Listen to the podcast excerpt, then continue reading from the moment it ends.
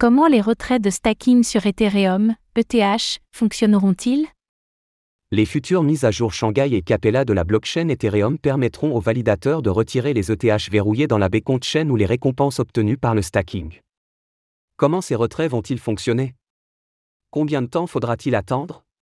Toutes nos réponses dans cet article.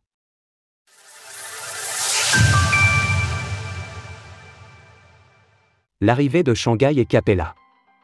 La transition de la blockchain Ethereum, ETH, vers Ethereum 2.0 a démarré en décembre 2020 lors du lancement de la Bitcoin Chain et de la fonctionnalité de stacking d'Ether, ETH. Depuis, en septembre 2022, le réseau a franchi une étape majeure avec le merge. Cette mise à jour a permis d'abandonner la Proof of Work, POW, et de débuter la validation des blocs grâce au consensus de Proof of Stick, POS, de la Beacon Chain.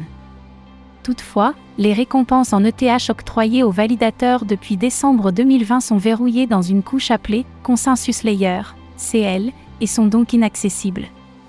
Depuis Emerge, les stakers reçoivent également des récompenses liées aux frais de transaction lorsque leurs validateurs proposent des blocs. Celles-ci sont envoyées à une adresse sur une couche dite Execution Layer, L, et sont également bloquées. Toutefois, ces situations vont très prochainement évoluer avec les mises à jour Shanghai et Capella. La première autorisera les retraits des ETH stackés sur la Beacon Chain et la seconde permettra d'accéder aux récompenses bloquées sur l'exécution layer. Ces mises à jour majeures devraient avoir lieu en mars 2023. À l'heure de l'écriture de ces lignes, environ 513 530 nœuds contribuent à la sécurisation de la blockchain Ethereum, pour un montant verrouillé de 16 432 807 ETH le fonctionnement des retraits d'Ethereum. Suite à la mise à jour Shanghai, une première fonctionnalité de retrait sera disponible pour les validateurs, un staking. Concrètement, le solde actuel du validateur, 32 ETH plus les récompenses, est burn sur la consensus layer et immédiatement mint sur l'adresse dite crédentiale, directement sur l'executive layer. La deuxième fonctionnalité de retrait sera rendue possible après la mise à jour Capella, skimming. La subtilité est que seul le surplus d'Ether sur le solde du validateur, la quantité au-dessus de 32 ETH, est burn sur la consensus layer et créée sur l'executive layer. Autrement dit, il est important de détenir cette adresse crédentiale pour récupérer les ETH verrouillés dans la Beacon Chain ainsi que les récompenses générées grâce au stacking. Cette adresse est définie et associée à la clé de validation générée lors du dépôt des 32 ETH pour la création du nœud validateur. Pour opérer ce retrait, il faudra que votre adresse crédentielle soit sous le format 0x01. Si ce n'est pas le cas, donc sous un format 0x00, voici la ligne de code à renseigner et à communiquer à la consensus layer. Classe Busto exécution change, container validator-index, validator index. From-bls-pubkey, bls pubkey. Tout-exécution-adresse, exécution adresse. Enfin, si un stacker veut débloquer sa position, c'est-à-dire les 32 ETH ainsi que les récompenses éventuelles, il sera alors possible de signer un message de sortie volontaire en utilisant la clé de validation obtenue lors de la création du nœud validateur et de le diffuser à la consensus layer pour qu'il soit traité. Dès que le message de sortie du validateur est reçu, il rejoint la file d'attente de sortie. Notez toutefois qu'un validateur dans la file d'attente de sortie continue de proposer et de valider des blocs. En conséquence, il continue donc de gagner des récompenses. La durée de la file d'attente de sortie pour les validateurs d'Ethereum est difficile à estimer.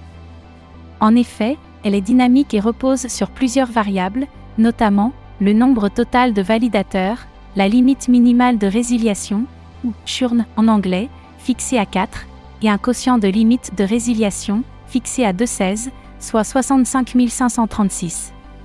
Ces variables sont ensuite utilisées pour calculer la limite de résiliation, c'est-à-dire le nombre de validateurs qui peuvent quitter leur position à chaque époche.